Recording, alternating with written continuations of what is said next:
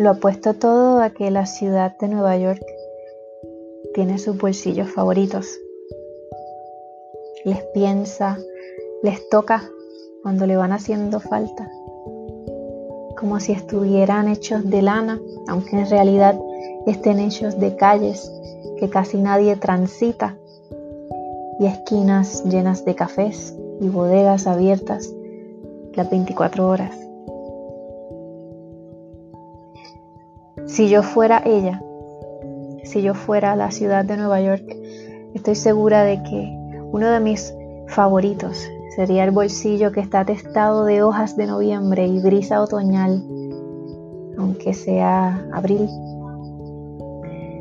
Queda a la altura del Greenwich Village, en específico en la coordenada del bistro francés Bouvet. Te lo juro. Tiene más personalidad que Walter Mercado, ese rinconcito de Manhattan eso es mucho decir. Sé que el ejemplo es bastante on your face, pero bear with me, please. Yo pienso que lo lindo de una personalidad que se deja conocer es el hecho de que una nunca termina por conocerla realmente. Con Walter, por aquello de continuar usando el ejemplo, una ya podía imaginar su narrativa, su forma de pensar atada a sus astros, Oh, y con mucho respeto lo digo. Por supuesto. Hay mucha belleza en ellos. Pero igual, con esta calle que te digo, en cambio no. Una no puede imaginar su narrativa porque se despliega de tantas formas no predecibles. Es más, voy a buscar la dirección física ahora mismo para que te vayas haciendo de una idea. Dame unos segundos.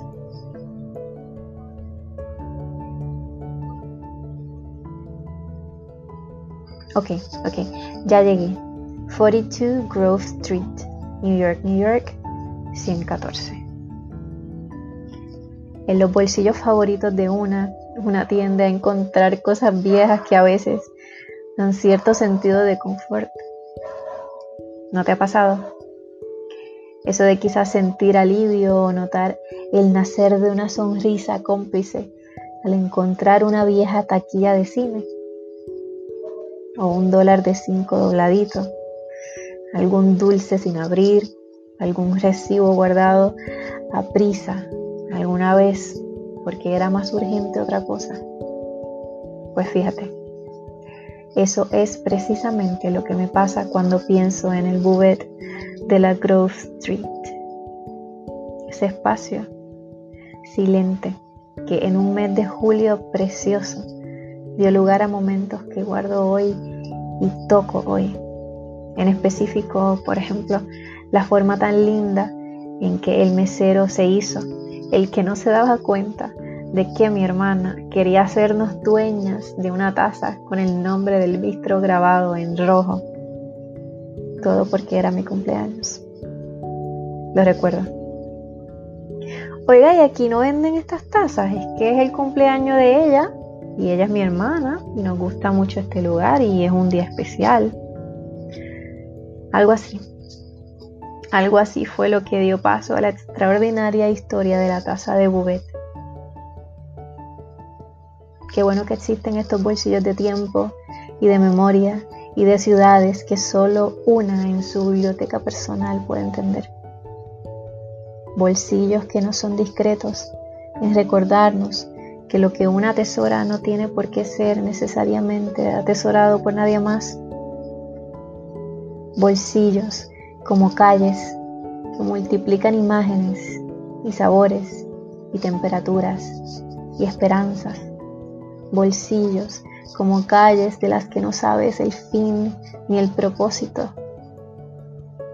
tal como en la vida. Calles que igual atesorarás para siempre. Qué bueno, qué bueno que existen historias tan extraordinarias como la de mi taza de Bouvet.